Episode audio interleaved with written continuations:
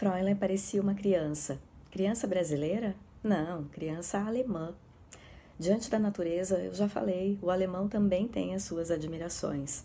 Dava risadas, se virava para olhar mais uma vez as vistas que ficavam atrás. Voltava, temendo perder as novas que passavam. Mil olhos tivesse, gozaria por mil olhos, mil vezes mais.